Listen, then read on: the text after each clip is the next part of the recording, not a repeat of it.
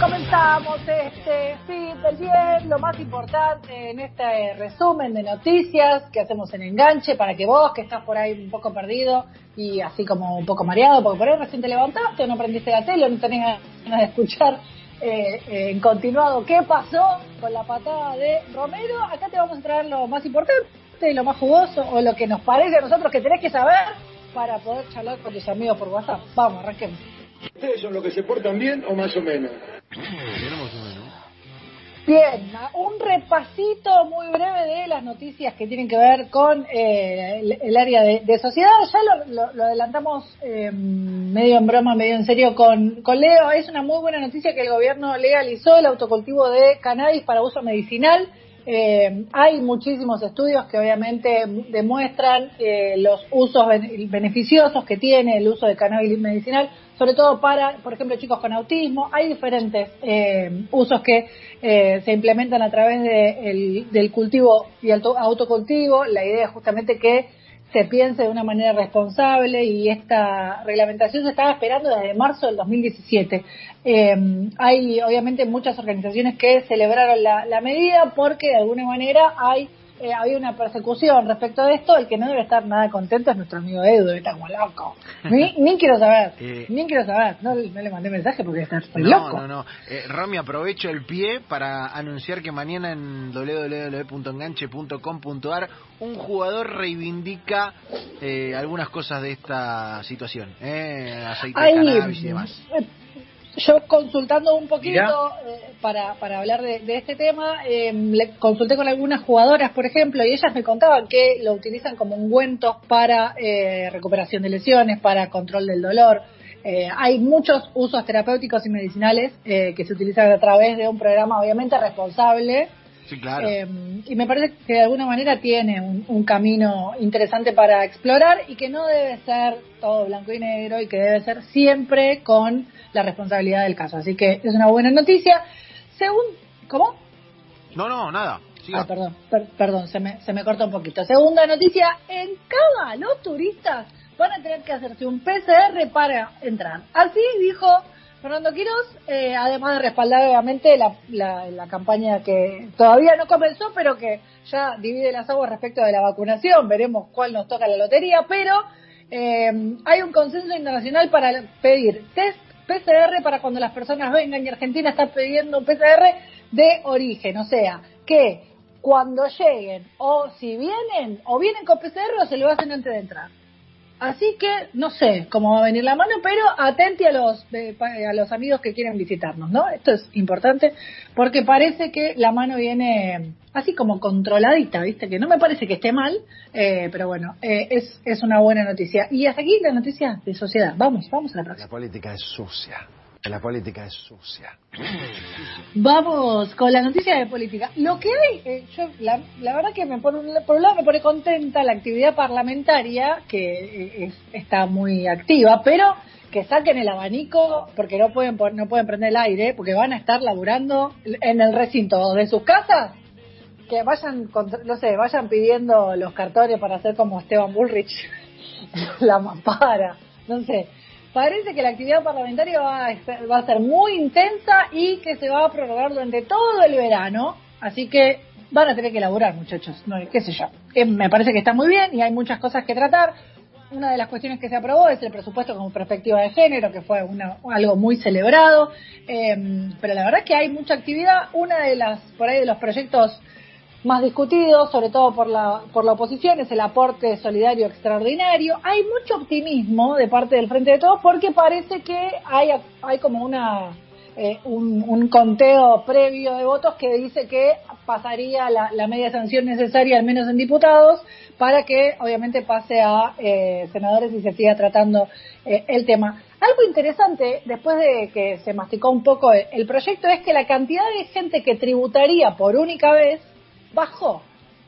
En un principio eran 12, ah, pues, en un principio eran 12.000 personas, porque son personas físicas, o sea, este impuesto a la riqueza, como si se dice, es, una, tasa del 2. No es sobre empresas o sobre riqueza de empresas o, o, dinero que está en la cuestión y la faz productiva, sino sobre la riqueza individual de personas. Claro, y es eh, para aquellas personas que sola, o sea, que, que tienen declarada eh, una riqueza mayor a los dos millones ochocientos mil dólares. montón, de, montón de plata. pero, yo como Ramón, o sea, el, el 2% de eso sería lo que tributarían por única vez, eh, siempre y cuando sea ese el valor. Si tienen más, eh, aumentaría hasta el 5% del valor eh, de, su, de su patrimonio. Eh, pero lo interesante es esto, que se bajó muchísimo el valor, pasaron de 12.000 personas a 9.000. Como que algunos se habrán desprendido, ¿no? En el camino, capaz. como que afinaron la cuenta. no, mira, este sí, este no, no sé, apareció Juan Testa qué sé yo, a veces aparecen amigos que te dicen, no, dame que yo te lo cuido. Leandro Testa, el que era el, central de Chicago, ¿está bien? claro, claro, siempre hay un amigo que dice, va a venir que yo, te ayudo con esto. Bueno, y a una noticia que tiene que ver con la política y que de alguna manera está emparentada con el deporte, es que el gobierno oficializó la renuncia de María Eugenia Bielsi y la designación de Ferraresi en el Ministerio de Hábitat, lo que generó que, atención, eh, el jefe comunal del equipo de Ferraresi, que es Maggiotti, dejara su cargo como intendente de Navarro y lo reemplazara Facundo Diz, goleador histórico del ascenso. Es verdad, que jugó en Quilmes. Exactamente. Así que hay un enroque y terminamos con Facundo ¿Jugó en Quilmes? Claro, Facundo Diz, un, nueve... Jugó en Quilmes, entre nueve Suárez. nueve tanque.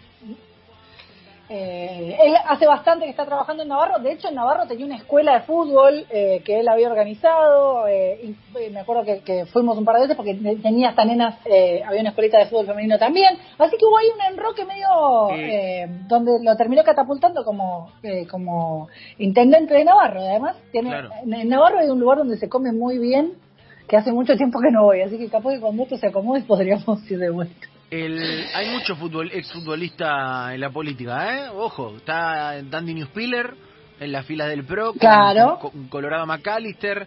Hay varios, ¿eh? Por ese lado. Está eh, Vidal, eh, que también laburaba en el municipio de Avellaneda. ¿eh? Sebastián Vidal, que estuvo aquí. Algo, para criticarle a Facundo es que envejece como Batistuta, tipo, dale, ya está. señorazo nivel Crespo, ¿viste? ese tipo canoso de canchero. Em, tiene cinco hijas mujeres, con lo cual el equipo de fútbol 5 ya lo tiene armado. Oh, yeah. Dato de, color que, que, me acuerdo ahora que me vino a la mente porque lo cargamos bastante con eso. Pero bueno, nada, esta es una mezcla de noticias de política y... Ah, eh, ah usted, usted tiene contacto con el intendente, bien, grosso, Sacher. Y porque jugó Guayurquiza, miren, ah, claro, el, el, el, emporio Sacher siempre. o, sea, o sea que es suyo.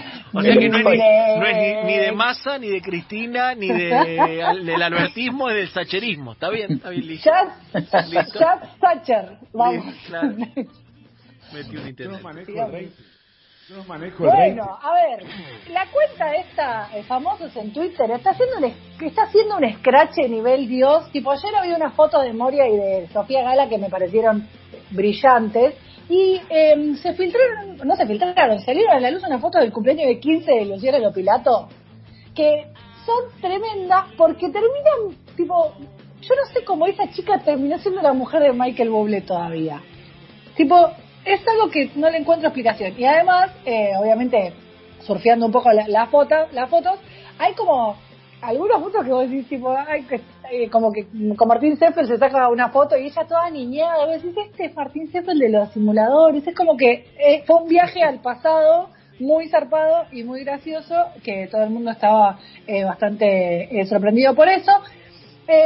Lali tuvo COVID, no nos enteramos, medio que pasó así desapercibido, pero parece que la engancharon eh, como traspasándole el virus a un director español, porque estaba ahí Meta Chapar. Después, ah, sí, ah, ah, estaba ahí, la sorprendieron a los besos. No sé si es para inmunizarlo o qué, pero estaba ahí Meta Chapar con eh, un director de una un director español que se habló bastante de, que ella finalmente se había separado de su eh, de su pareja anterior y bueno le encontraron eh, la, salieron subieron esta foto donde se la ve ahí medio chapando. Déjenla tranquila. Encima que tuvo covid la pasó como era miércoles.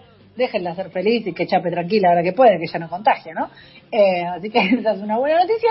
Y esta es para sentirnos un poco más viejos. Hoy se cumplen 30 años del estreno de mi pobre angelito chicos. Ah no me matás. Me matás. Bien pero me matás 30 años. 30. Es un montón, 30 años. 30 años de que, de que Macaulay Culkin le quemó el pelo a, Al, a uno de los bandidos mojados. Lucky Película obligatoria para la Navidad, eso. Claro. Sí, va, vamos, vamos a tener algún momento, vamos a tener algún momento especial de, de pelis de Navidad y, y música también. Sí, obvio, obvio. Qué lindo. El, mejor mes de Lucas. Me gusta estar entrando al mejor mes de Lucas. Obviamente. ah, qué bien. Vamos eh, a las breves noticias de deporte, así después entra el radio teatro. Vamos. Entonces cada uno tiene su estilo. Cada uno tiene su estilo.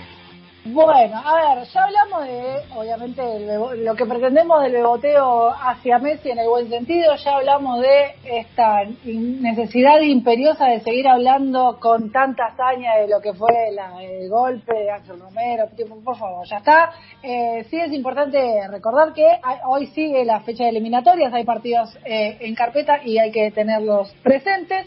Eh, y por otro lado, hay mucha actividad de las argentinas, porque algo que sucedió que pasó un poco, que fue también un poco celebrado en redes, sobre todo es que las argentinas que están jugando en España, que nosotros cada tanto vamos, vieron que damos la agenda, cuando juegan y qué sé yo, eh, están empezando a tener otra notoriedad.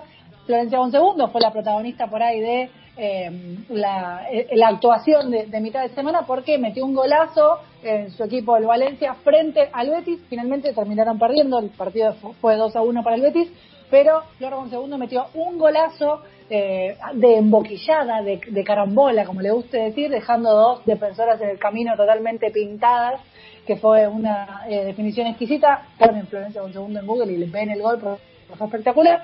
Este fin de semana continúa la acción de la primera Iberdrola, va a haber, hay algunos temas que tienen que ver con el contagio de COVID que preocupan en la segunda ola de España, pero aún así, a pesar de eso, hay una agenda que se mantiene y las argentinas van a seguir teniendo actividad. Por el otro lado, Estefanía Panini, que es una de las futbolistas también más reconocidas, finalmente tú, tiene una lesión eh, ligamentaria y no va a poder eh, ser la partida este fin de semana.